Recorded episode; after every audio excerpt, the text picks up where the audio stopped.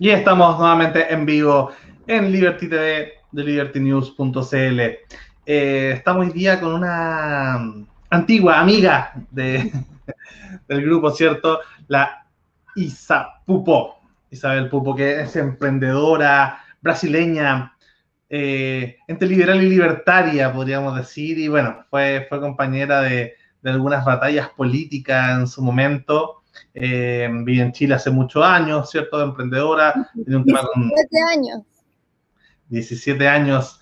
Y bueno, em, tenía, tenía cercanía también por, por, tu hermano, si no me equivoco, militaba, ¿se acuerdan? En el partido Novo de Brasil, que era un partido liberal.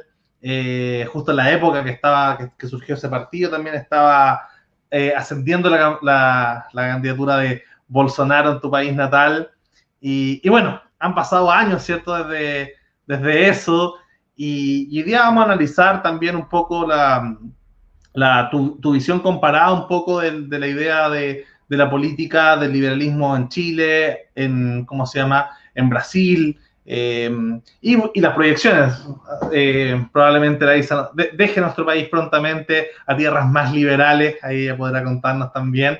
Eh, pero sobre todo un poco, un poco que nos cuente sobre eso, para que para quienes no conozcan a, la ISA, ¿cierto? Eh, tuvo en Ciudadanos levemente, ¿cierto? Militó en Ciudadanos antes de, de la ruptura Ciudadano eh, en dos, ¿cierto? Y, ahí se fue a este grupo que después cuando se juntó con nosotros armamos, armamos Libres, que hoy día, bueno, desembocó en la candidatura de Sebastián Sichel. Eh, tuvimos, pasamos todo acá los tres eh, un corto periodo por Evópoli también y, y lo hemos dejado, eh, justamente también por, por, por, crítica similar. Entonces, eh, darte la bienvenida, Isa, al canal, primera vez que tenemos acá y, y, cuéntanos un poco cuál, eh, primero un poco cómo ves la cosa en, en Brasil, partamos por allá, así como, ¿cómo sientes que está la política y por qué no volvería y te iría a un país más liberal? Ya, mira, bueno, buenas noches a todos. Muchas gracias por la invitación. Y mira, ¿sabes qué? Me hace muy contenta eh, poder hablar de la política de Brasil y poder contar, eh, obviamente desde una perspectiva personal mía, subjetiva total, de lo que está pasando, porque siento que hay un vacío muy grande de lo que se llega a, a decir o que se llega a hablar acá tanto en la prensa o, como también eh, de las percepciones que tienen la gente y que yo siento que se han quedado eh, muy limitados con una caricatura de un Bolsonaro de extrema derecha o conservador y que eso la verdad es que es de este porte comparado con la cagada o de, del tremendo eh, desastre que es de este hombre y, y, que no tiene nada que ver con el conservadurismo o, o con la derecha o, o, con nada de eso. O sea, me da realmente eh, mucha alegría poder de repente abrir una nueva puerta a que se entienda que Bolsonaro es más que nada un gran fraude. ¿Mm? Muchos libertarios, eh, más que liberales, muchos libertarios vieron en, Bolsonaro, sobre todo el, porque el hijo era seguidor de la escuela austríaca, una especie de esperanza de resurgir, ¿cierto?, de, una idea más capitalista en Brasil. ¿Qué pasó con eso? ¿Fue la promesa que nunca fue? ¿No, no funcionó? ¿No quisieron, no hubo voluntad política?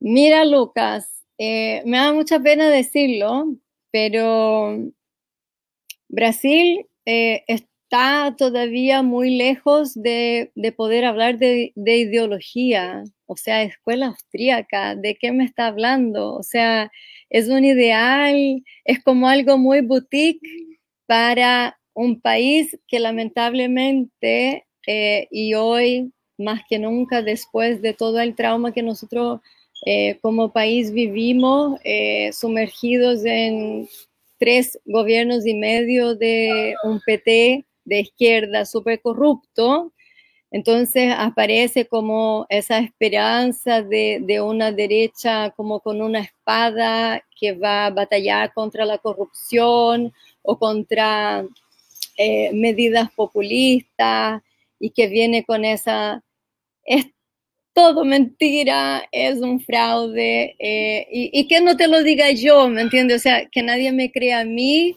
y busca en Google las traiciones de y vas a encontrar 200 eh, canales de YouTube de, de, gente que analiza todo el discurso, toda la campaña, todas las promesas y cómo como una hilera de dominós se ha ido cayendo una tras otra y la verdad es que yo no sé qué tanto la gente sepa eh, la tragedia que pasó en Brasil hace tres semanas cuando se hizo la elección del presidente de la Cámara de Diputados y el presidente del Senado, que Bolsonaro los compró con un eh, loteo de cargos a los cuales asignó presupuestos millonarios y compró al presidente del Senado, compró al presidente de la Cámara porque hay, no sé, 50, 60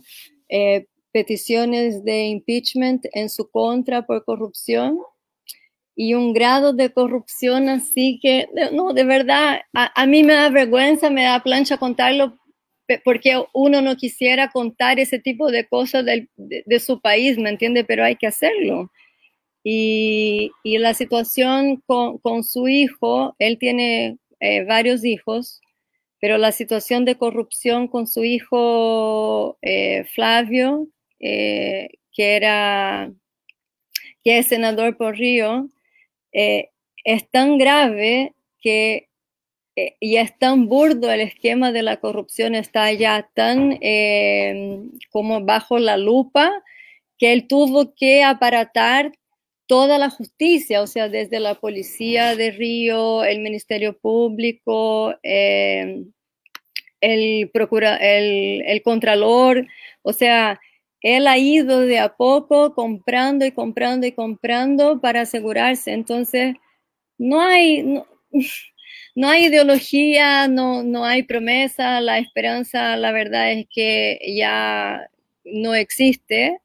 Eh, Bolsonaro es un corrupto, de liberal no tiene nada, su ministro de Economía, que es Paulo Guedes, que es liberal, no no ha tomado ninguna medida liberal.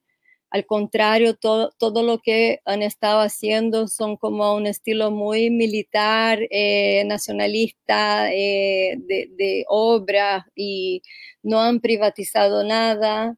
Al contrario, han creado más instituciones, han agrandado más el Estado.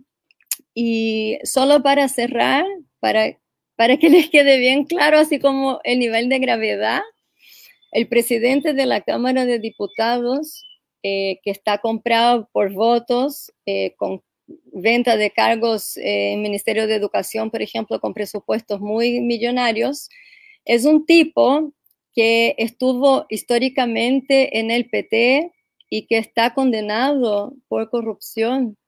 Y es tan grave la situación que en una en un caso de impeachment en Brasil, tú tienes el, vicepresidente y eh, por muerte o por cualquier otra razón que el vicepresidente asume, el tercer eh, puesto en la línea de, como de sucesión es el presidente de la Cámara, de la Cámara. Y ese tipo estaría prohibido de asumir el, el rol que le tocaría naturalmente, políticamente, institucionalmente, porque él está condenado por corrupción y no solamente eh, en un caso, o sea, es reiterado. Es algo que en Brasil se, ha dado, ¿cierto? Con Temer y, y, Dilma, ¿cierto? Que, renunció y, asumió él en su momento. Eh, me quedo con algo que dijiste recién sobre esta idea eh, como de campaña que hubo en su momento de que de que Bolsonaro iba a ser una especie de espada que iba a barrer con, toda la, con todo, con años y años de, corrupción y política del Partido de los Trabajadores. y, pasa, pasa algo cuando mencionaba el tema del impeachment, cuando mencionaba el tema de las promesas no cumplidas, las tradiciones, no podía dejar de pensar en el ídolo de Bolsonaro, en Donald Trump, en Estados Unidos, ¿cierto? Que, que fue, que también dio una vergonzosa salida al final, que mucho también libertario y gente de derecha creyó en él como una especie de, de contraposición. Evidentemente Estados Unidos no estaba en la situación que estaba Brasil con el enquistamiento de, Partido Demócrata, no el, no el PT, obviamente, pero, pero me, causa curiosidad y también para el caso de Chile y muchos en Latinoamérica y América en general que buscan a estos líderes eh, autoritarios que pescan y dicen, no, voy a poner un ministro de Economía liberal o libertario, y al final no hace nada. En Chile también nos pasó en, el gobierno de Piñera que pusieron gente de la, dos ministros de la Fundación para el Progreso y medidas libertarias no hubo en ningún caso. Entonces, eh, entonces preguntar ahí un poco por, por esa idea de, de, de, si hay una izquierda dura, corrupta o que lleva mucho tiempo, eh, y en vez de haber elegido la opción de Novo, que podía ser una opción liberal, razonable, reformista, eligen la reacción más brutal que al final termina siendo otra decepción para los que querían ese, ese cambio. Eh, tú has estado también en política en Chile, también justamente en el, en el centro, en el centro liberal. Eh, ¿Ves también esa, esa, posibilidad de que hay muchos libertarios que han dicho, no, bueno, José Antonio Casa es una opción porque él sí va a hacer la espada contra, no sé, contra Piñera, no sé, contra el globalismo, contra la izquierda, contra el progresismo, contra el 18 de octubre, con lo que sea, pero no elegir una opción más centrada como, como en Brasil puede haber sido Novo, o, en, o, podría, no sé, el Partido Republicano haber elegido, no sé, alguien más libertario, más moderado, y en Chile tenemos toda acá simpatía, ¿cierto?, por, no sé, el proyecto Sebastián Sichel. Eh, ¿Qué pasa con esas dicotomías? ¿Qué pasó en Brasil con esa, con esa idea? Los, moderados, me imagino, la gente de centro, centro derecha, estaba muy cansada del, del Partido de los Trabajadores, pero ¿por qué reaccionar hacia el otro extremo? Porque fue... fue claro. Pasaron de Chávez a Pinochet de alguna manera. Claro, mira, eh, lo que pasa es que hay que entender eh, hay, alguna, hay, algunos elementos súper importantes para poder entenderlo. No es que el brasilero sea súper conservador o, que le encante esa cuestión eh, como súper autoritaria del, del Bolsonaro, ¿me entiendes? Eh, lo que pasa es que acá hay un fraude electoral.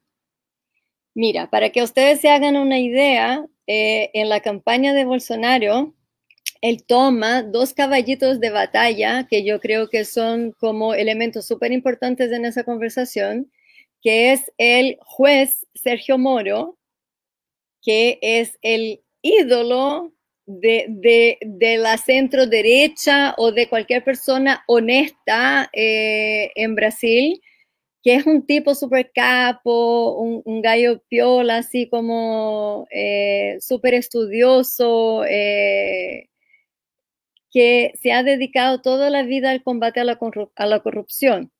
Y él eh, fue la cara visible de la operación Lavallato, que hoy es un ejemplo a nivel mundial, inspirado un poco en, cómo Italia logró eh, cerrar un poco el tema de la mafia. No sé, es, es, un tema muy entretenido, que yo no soy experta en eso, pero que da así como para una conversación entera para hablar de Sergio Moro. Pero entonces Bolsonaro tenía esos dos caballitos de batalla, que era Sergio Moro como el, juez, ejemplo, el niño símbolo del combate a la corrupción, un gallo joven, eh, súper eh, sereno, eh, como aterrizado. Y por otro lado tenía a Paulo Guedes, que es un economista súper, hiper, mega liberal, que venía eh, de una situación eh, eh, en el sector privado de mucho éxito como en el rubro de, economía y qué sé yo. Entonces, él toma un, país que venía muy golpeado con una crisis terrible, de, de, una subida, de una falsa subida del gobierno, del primer y segundo gobierno de Lula, que no sé si se, si se sabe que muchos de los índices que pusieron Brasil como en el desarrollo también fueron comprados, o sea, era todo una, eh, como un maquillaje de, la pobreza que, se había logrado avanzar y que no era tan así.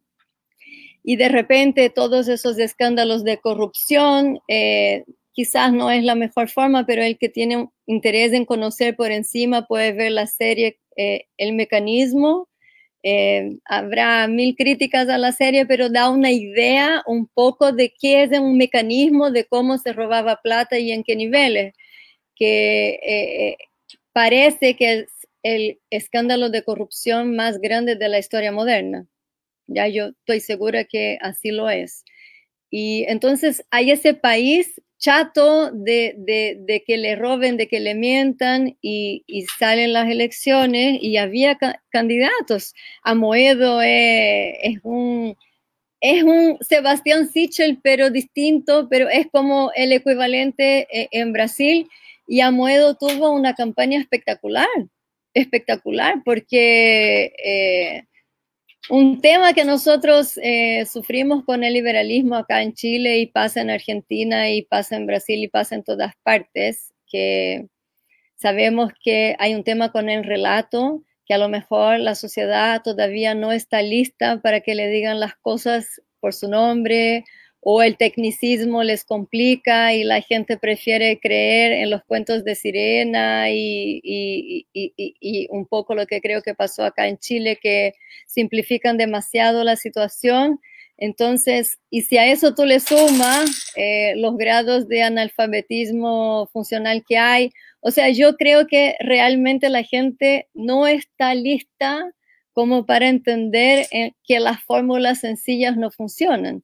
Y Bolsonaro llegó con esos caballitos de batalla para convencer a la centro derecha o a la gente como eh, de un nivel socioeconómico un poco más alto y eh, a la clase más baja, que en Brasil es un porcentaje muy importante de la población, eh, va por lo que dice el otro. No, acá no hay una ciencia, sino hay un análisis muy profundo. Eh, es lo que hay. O sea, lamentablemente es lo que hay y uno le dice al otro, ¿y qué pasa? No, es que no fue mal con esa gente, me dijeron que roba, hay que, hay que ir por ese lado. Y Bolsonaro, si tú te fijas, él como diputado fue mediocre, o sea, él tuvo una vida completa de diputado sin nunca haber aprobado ni un solo proyecto. Tú lo escuchas hablar, yo estuve con él, pasé dos días con él, él no, logra empezar y terminar una frase, sí, es bien penoso, ya, eh, es bien penoso. Entonces, él se apoyó como en esos caballitos de batalla y eh, el pasto seco, que es lo mismo que pasó en Chile. Eso viene cuando el pasto está seco y da lo mismo. Da lo mismo cuál es el fósforo que tú tiras ahí y la cosa prende. Y, ganó, y ganó así de lejos, y nadie le hizo pelea. Y la verdad es que yo no hubiera votado por Haddad, porque entre el diablo conocido y el diablo por conocer, yo prefiero el diablo por conocer porque prefiero tener esperanza, no sé, ¿me entiende? O sea, apostemos, ya no quiero que me vaya mal y, si me va mal después me diga, ay, es que ya sabíamos, no, veamos qué pasa. Y yo voté por Bolsonaro y mi familia entera votó por Bolsonaro y conozco muchos amigos y estamos todos así como no es arrepentido, porque no hubiéramos tomado... No había alternativa, sí. No había mucha alternativa y, y todos los que dicen, bueno, eh, nunca más voto por Piñera, pero bueno, la alternativa era Guillé y, claro, son, son ejemplos. yo tampoco hubiera votado por Guillé, ¿me entiendes? Entonces, no puedo decir que estoy arrepentida, estoy defraudada, porque siento que yo voté por un proyecto que no se llevó a cabo. Oye, y, y a propósito de elecciones, supe que, bueno, hace un año hubieron elecciones municipales en Brasil y al mundo de Bolsonaro le fue mal, pero la centro derecha, no bolsonarista, sí le fue bien. ¿Cómo, ¿cómo están las fuerzas políticas? ¿Está, ¿Son una centro derecha más liberal? ¿Está nuevo ahí? Eh, ¿Cómo se ven el realme de, esta, de estas fuerzas post-Bolsonaro? Sí, mira, hagamos una, un paralelo, eh, que Chile es súper polarizado, ¿cierto? Eh, Chile tiene su, su izquierda y su derecha, Y nosotros, tú y yo, por ejemplo, nos definimos que somos liberales de centro y tenemos, eh, no nos encontramos en muchos temas. Tú votaste a prueba, yo voté rechazo. Si conversamos, tú me das tus razones, yo te doy las mismas, al final son las mismas razones, pero con interpretaciones distintas. Mira, eh, en Brasil eh, la polarización también existe, pero yo te diría eh, que más bien existe una masa en Brasil, que a mí me encanta, eh, una expresión a ti también te va a gustar, que es como una promiscuidad política. La gente no entiende muy bien qué es ser de izquierda o qué es ser de derecha. Estamos hablando así como de la masa en general, porque la gente que votó por, Bolsonaro es la misma gente que votó por Lula. Entonces tú me preguntas, ¿cómo puede pasar eso? Es porque a esa gente eh, no le consta lo que es la derecha o lo que es la izquierda. ¿Me entiendes? Es como eh, no tienen el alcance, la distinción y no llega al plano ideológico llega a un plano de lo que eh, es muy triste, me da mucha pena decirlo, pero siento que, hay que decirlo. Entonces, eh, no, no creo que en Brasil se pueda realmente, eh, en, cuanto a la población, los 200 millones que hay allá, no, no hay mucho espacio para hablar de ideología. Pero si tomamos, por ejemplo, el tema que tú me planteas, si le ha ido bien a, esa centro derecha moderada en ciudades, sobre todo donde hay mayor desarrollo.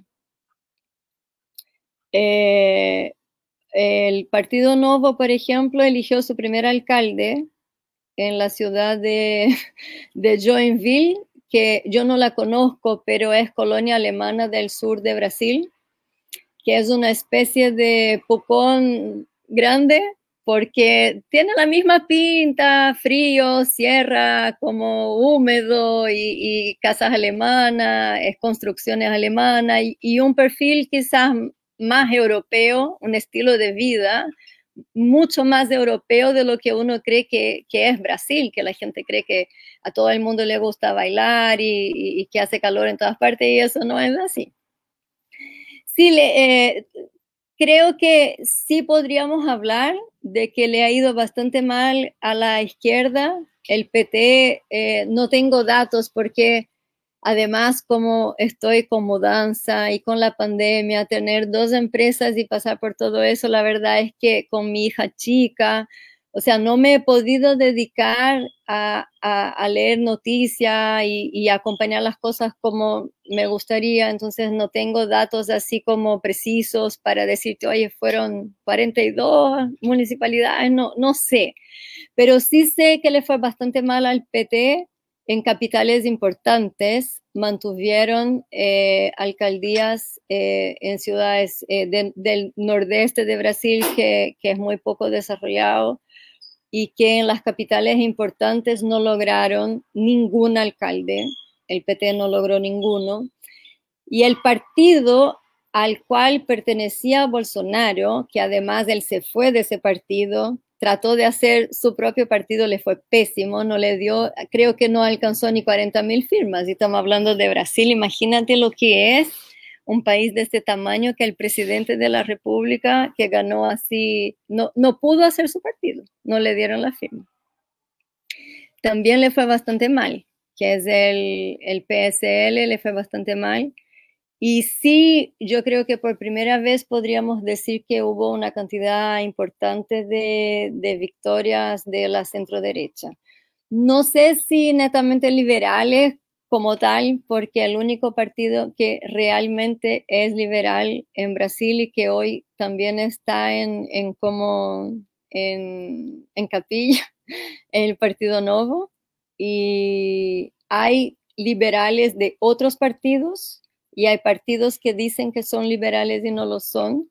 Entonces, como una sopa súper complicada, pero tienes razón. un país llamado Chile eso. Sí, Oye, y la, proyección de,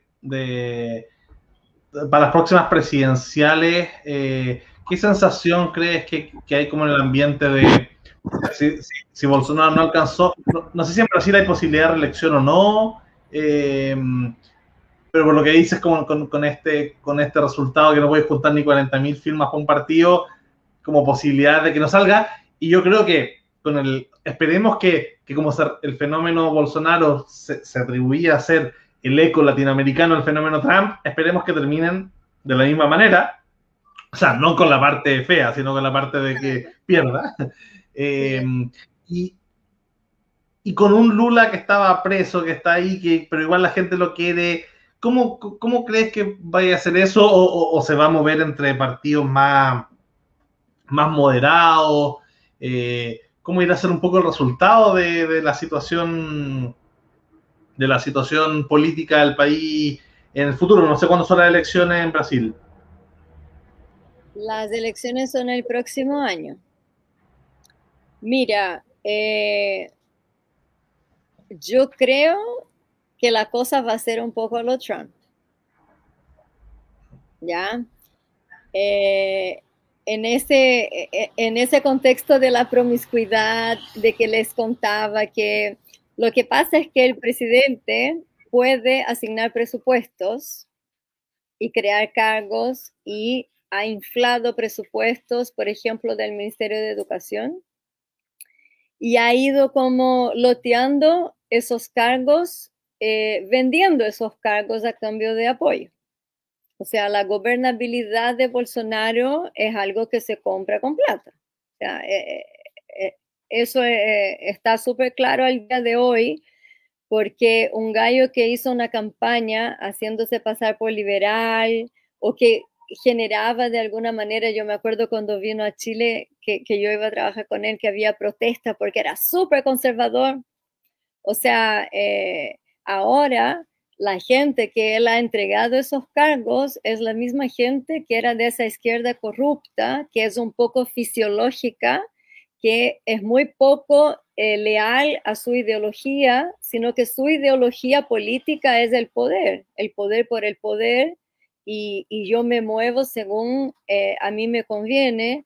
Entonces, la misma gente que era del PT como de izquierda, socialista, con, con toda esa carga ideológica que al final eh, importa muy poco, ahora eh, hay un matrimonio, de hecho esa es la palabra que, que hablan, que, Bolsonaro se casó con el centrón. El centrón es este lote de políticos fisiológicos que se mueven por sus intereses y no por sus ideologías. Hay muy poco político eh, que tiene ideología en Brasil.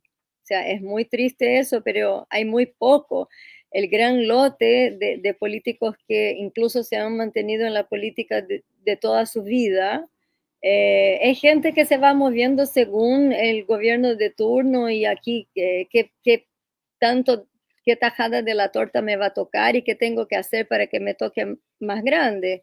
Entonces, eh, yo creo que él, eh, por la vía democrática, no tiene ninguna posibilidad de ganar otra elección. O sea, no tiene porque el manejo, el manejo de la pandemia ha sido desastroso. Eh, hay unos estudios por ahí que dice que Brasil tiene el peor manejo de la pandemia del mundo. Eh, como la, cuestión del lenguaje tampoco lo acompaña, porque tú puedes tener un presidente como Lula que era analfabeto, que el lenguaje a lo mejor no lo acompaña, pero tenía carisma y hacía cuestiones que de alguna manera generaban resultado e impacto positivo en la vida de la gente y le importa un pepino si habla bien o si, ¿me entiende? O sea, el tema acá con Bolsonaro es que le va quedando la nada misma, o sea, ya no tiene por dónde agarrarse, porque entre los escándalos de corrupción, la vuelta súper larga y súper cara que se ha tenido que dar para protegerse a sí mismo y a sus hijos de, los escándalos de corrupción que, que ya están así muy notorios. O sea, no ve el que no quiere ver yo todavía tengo conocidos y todavía tengo en redes sociales gente que defiende a Bolsonaro y que es así como, eh, como esa mina que el pololo le, pega y le golpea y que anda con el ojo morado y que sigue andando por la calle. No, es que él me ama. Es como, es imposible, una cosa es, eh, es, complejo. Él no va a ganar por la vía democrática. Yo tengo un poco de susto de lo que pudiera llegar a pasar ahí, porque uh, el abuso de poder y la capacidad de abusar del poder cuando tú tienes, eh, como te digo, un Congreso y un Senado a tu favor con, comprado, eh, o sea, por la vía democrática no va a ganar. Él, él perdió mucho apoyo de la, de la población. Él dijo el otro día, no sé si ustedes vieron, que se acabó, ya no iban a haber bonos en Brasil, porque ya no había plata. Entonces cortó todos los bonos a la gente que está sin pega por la pandemia. Entonces ahí como que eh, todo ese tipo de cosas se va para abajo. Ahora, hay, hay, yo creo que se ve bien bueno el panorama, porque Sergio Moro pinta como el presidenciable, así como más eh, guapo y más interesante y, como renovado. Y ya. Bueno, yo digo algo, él a mí me encanta. Y nosotros, yo sigo muchos canales de liberalismo brasilero, después incluso les quiero dejar algunas recomendaciones al que le interese eh, tener un, como una vía de información interesante desde el liberalismo en Brasil. Y, pasa algo súper curioso, que a todos nosotros nos cae bien Sergio Moro, pero nadie sabe cuáles son sus posturas políticas. Nadie sabe si él es socialdemócrata, nadie sabe si él es liberal, nadie sabe si él es conservador, porque un tipo viola que habla así como preciso lo que le preguntan, tiene tres palabras y nunca ha estado eh, haciendo campaña, pero tampoco dice que no, y, la verdad es que acá hay una gran incógnita y, y, hay, si tú buscas en YouTube, va a encontrar un millón de programas liberales que preguntan, ¿quién es Sergio Moro? ¿Qué, ¿Cómo es Sergio Moro políticamente? Y nadie sabe. Eh, es súper interesante lo que me estás contando. Ahora, a mí lo que me llama la atención es que, ya, Sergio Moro fue el caballo de batalla, eh, eh, el caballo de batalla de Bolsonaro. Eh, es conocido mundialmente por la serie Netflix, entre otras cosas. y logró que su, que su, digamos, prestigio personal sobreviviera a Bolsonaro. ¿Cómo lo hizo? ¿Se desmarcó de él? Porque uno pensaría que cualquiera que está vinculado a la marca Bolsonaro se tiene que cambiar la cara, cambiar la nariz, cambiar de sexo para poder salir a la calle y que no te peguen. Eso, eso quiero preguntar y... Excelente pregunta, Beatriz, excelente, porque mm, él es otro que ha sido defraudado por Bolsonaro y que ha pagado, y que ha pagado un costo personal, sea, gigantesco. Imagínate que para ser juez en Brasil, tú tienes que dar un concurso público que es muy difícil. A veces la gente llega a pasar, no sé, 10 años de su vida dedicada a estudiar. No es como en Chile, e, es un, tú llegas a ser juez y no te echan nunca más, o sea, es muy difícil y, haces una carrera y tienes mil beneficios y ganan unos sueldos increíbles. Y bueno, además él era juez federal, que es como un nivel eh, superior hizo una carrera impecable. Eh, tú haces carrera porque tú tomas buenas decisiones cuando tú eres juez de primera instancia. Eh, cuando te reclaman tus decisiones y, la Corte Superior, ¿cierto? En Brasil hay tres instancias, no te reforman tus decisiones, o sea, eso te va generando un camino como próspero eh, en la magistratura. Y bueno, él tenía esa carrera brillante como juez y Bolsonaro lo invita a ser ministro de Justicia. Y él tuvo que renunciar a, todo eso y fue feliz y cambió su familia. Él vivía en el sur de Brasil, se fue a vivir a Brasilia. Y eh, de repente hubo un escándalo y Sergio Moro renuncia así de un minuto a otro y Sergio Moro sale en la prensa eh, diciendo eh, que había renunciado porque él no era, no dijo en esas palabras, pero que no era un monigote. Lo que pasa es que como había ese escándalo de corrupción en la provincia de Río de Janeiro, que su hijo ah, tenía un esquema armado de, de, corrupción eh, eh, con su cargo de, senador o y eso era demasiado como burdo el esquema, entonces ya estaba eh, en las quemadas que, que iba a salir a juicio, que lo iban a llevar preso. Entonces Bolsonaro dice a Sergio Moro que tenía que cambiar el jefe de la policía y del Ministerio Público de Río de Janeiro. Y Sergio Moro le dice, no, yo tomo las decisiones, yo tengo la autonomía como ministro de Justicia y el tipo que está ahí es un tipo competente, lleva mucho tiempo, ha hecho un trabajo excelente, más encima el tipo que Bolsonaro quería poner era un gallo sin ninguna credencial que era amigo de su hijo. Porque era obvio, la, y, y ahí hubo todo un escándalo en Brasil con un video de una reunión que se dio el 22 de abril del 2019 en la que Bolsonaro golpea la mesa y dice, yo voy a manipular la policía, yo soy el jefe, yo hago lo que quiero. Y eh, después hubo todo un tema y ese video se hizo público, está en YouTube, cualquier, cualquier persona lo puede ver, pone reunión 22 de abril y está ahí Bolsonaro y dice, yo mando en el país mierda y yo voy a poner eh, mi gente en la policía porque yo hago lo que quiero. Entonces, ahí Sergio Moro renuncia y, la renuncia de Sergio Moro fue muy escandalosa porque había nombramientos de cabezas de cargos importantes que salían con una firma digital de Sergio Moro, que además él dijo que nunca se la puso. Entonces, él, eh, yo creo que él no está manchado por la gestión. O sea, él es un defraudado, incluso eso le juega a favor políticamente porque es una víctima de Bolsonaro, es un engañado de Bolsonaro.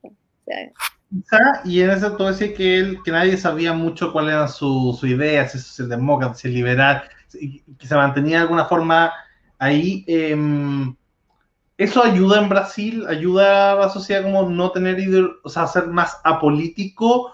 ¿O crees que al final del día, porque estoy pensando en la, última elección, o sea, el PT era tremendamente ideológico, Bolsonaro fue ideológico en su campaña al menos, eh, ¿la moderación es igual a, a politicidad o hay posibilidad de crear un relato en, que no estén en los extremos? Hoy encuentro muy difícil tu pregunta. no sé si tengo la profundidad o el preparo intelectual para respondértela, te lo voy a decir así muy de guata. Eh, yo creo, y haciendo un paréntesis eh, con Chile, yo creo que en Latinoamérica nosotros no estamos preparados para la moderación. Me da mucha pena decirlo, yo me voy a vivir a Canadá y, y voy con pena, pero voy feliz también porque yo creo que falta una madurez, falta un, una, quizá eh, pegarse un cachofazo con, con que las soluciones simples no funcionan. Pero nosotros podemos entenderlo, ¿me entiendes? Pero yo siento que lamentablemente la moderación o, o decirle a alguien, oye, ¿sabes qué? Tu pensión nos va a mejorar porque vamos a terminar con la FP. Es como, eh, eh, creo que va un poco por ahí. Yo creo que el brasilero todavía, todavía está esperando eh, el, canto de sirena. Yo creo que acá en Chile eh, no soy, ustedes son los expertos en eso y, todo lo que yo siento es como muy subjetivo y, de, de, guata nomás, porque yo creo que la gente quiere escuchar que le van a solucionar las cosas así. Entonces la moderación, no sé si, y sobre todo un perfil Sergio Moro, él tiene, él está pintando súper bien en la encuesta, al igual que Sichel. Es como, son distintos entre los dos. ¿ah? Eh, por ejemplo, Sichel es muy carismático, Sergio Moro no es carismático. Tú no lo vas a ver sonriendo, alegre, contando chistes, relajado, no, es un tipo nerd eh, eh, como muy, es como un poco briones, así como más... Sí, estaba pensando en él, estaba pensando en él claro, Es como más intelectual, como más caspo, así de, que me lo imagino en un escritorio y, en una reunión eh, elaborando cosas, pero no lo veo en la calle.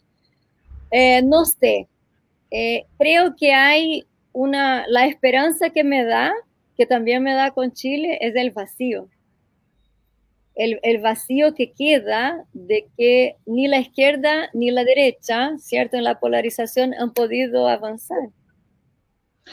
Isa, ah, y, aprovechando, mm, ir cerrando este comentario también, el nexo con Chile. Eh, bueno, quizás te vaya, alcanza a estar para la próxima elección, que nos quedan 35 días para la próxima elección. Eh, tú decir que te puede ir en 30 o 40, bueno, justo en la mitad eh, le decía a mi marido, le decía, ¿cachai? Que estamos así como que puede que, que nos toque, como puede que no nos toque votar. Podemos votar para constituyente allá, pero para el constituyente no. Constituyente tiene que ser acá. ¿Y quién es, súper rápido, eh, eh, en cuanto a constituyente y en cuanto a presidencial? ¿hay, ¿Hay candidaturas que te gusten? ¿Hay ves con esperanza? ¿Cómo, cómo crees que va a resultar la cosa a lo presidencial? Y, y, quién te gustaría en lo constituyente? ¿Qué nombres te gustarían? Ya, eh, presidencial, tú sabes. Sichel. Obvio, así, o sea, ninguna posibilidad, o sea, imposible que para mí hubiera otro candidato. De hecho, eh, me encantaría que no fuera a las primarias. De hecho, le vamos. Wow. a, mí también me gustaría que no fuera a las primarias y que llegara hasta el final. Lo dije, lo dije. Yo también lo dije, que creo que es un error. Sí, porque ¿cómo tú vas a meter a Sichel y a Lavín? Eh, eh, o sea, es imposible, no, son, son dos cosas totalmente distintas. Pero bueno, eh, yo sé que él tiene sus razones, son súper respetables y, hay que, igual hay que, es como una cosa media espiritual, así como que hay que entregar y ver ya, veamos qué pasa. Eh, constituyente, la verdad, es como ir a un restaurante súper así como entretenido y una carta gigante. Eh, no, me, no me calienta mucho el tema de la constituyente yo voté rechazo y sigo siendo súper rechazona. A mí no me gusta, no me gusta la idea de, a ver, yo puedo entender todas tus razones, puedo entender las razones de Moisés, que lo he leído harto, eh, puedo entender las razones de Sichel, incluso hay una parte de mí, esa parte como liberal y, muy como, eh, como soñadora, que igual a mí me encantaría una constitución liberal. Pero yo te digo, no sé si soy muy pesimista o qué sé yo, pero no creo que están las condiciones para eso. Si eso fuera un juego de póker, yo me bajo. O sea, yo no... Eh, eh, o sea, desde dónde se gestó Mira, cuando nosotros nos conocimos, Lucas, yo llevaba un buen rato haciendo como análisis con otra gente liberal de lo que estaba pasando en el país. Y la constitución nunca fue ningún tema, nadie nunca se quejó y nadie nunca dijo, ay, mi vida es mala porque la constitución de Chile es mala o, mis problemas yo necesito que lo cambien en la constitución. Entonces, yo soy una convencida de que la solución de los problemas que hay hoy no tienen absolutamente nada que ver con una constitución. Yo soy abogado, yo estudié derecho, no ejerzo la profesión de abogado, pero tengo un entendimiento de lo que es una constitución que va más allá de, del entendimiento promedio. Y cuando uno ve la experiencia de otros países eh, que les ha ido bien, como Corea del Sur o como Nueva Zelanda, o como incluso Escandinavia, o como tú tomas, por ejemplo, la Constitución de Estados Unidos, la Constitución de Alemania, tú realmente te das cuenta que el éxito no tiene absolutamente nada que ver con la Constitución. Entonces, eh, yo soy una persona muy práctica, a mí no me gusta gastar energía, ni tiempo, ni plata y, en, cosas pajeras. Y sé que es súper poco simpático lo que voy a decir, pero, o sea, encuentro que esa cuestión es súper pajera. Porque acá hay un tema histórico del país que se quiere sanar una herida de que la constitución es de Pinochet. Y ahí voy un poco a, lo que decía Diego Schalper, ¿me entiendes? Tú vas a botar la casa completa porque no te gusta el ladrillo, no te gusta el color y, o sea, yo no soy la mejor persona para eh, conversar de la constituyente porque no, no me anima el tema, o sea, no, no creo que vaya a salir algo bueno de ahí. Voy a defender el tema de tus propios argumentos, que igual... Eh, es verdad que una constitución no determina el, futuro de un país, o sea, no determina el presupuesto y probablemente ni siquiera el tema del gasto público, eso va a depender mucho, o sea, con la misma constitución puedes tener un gobierno austero o uno gastador, despilfarrador. Eh, ahora bien, el momento que estaba viviendo Chile en octubre, si uno obedecía a la calle, no era nueva constitución, eran cosas para los liberales mucho peores.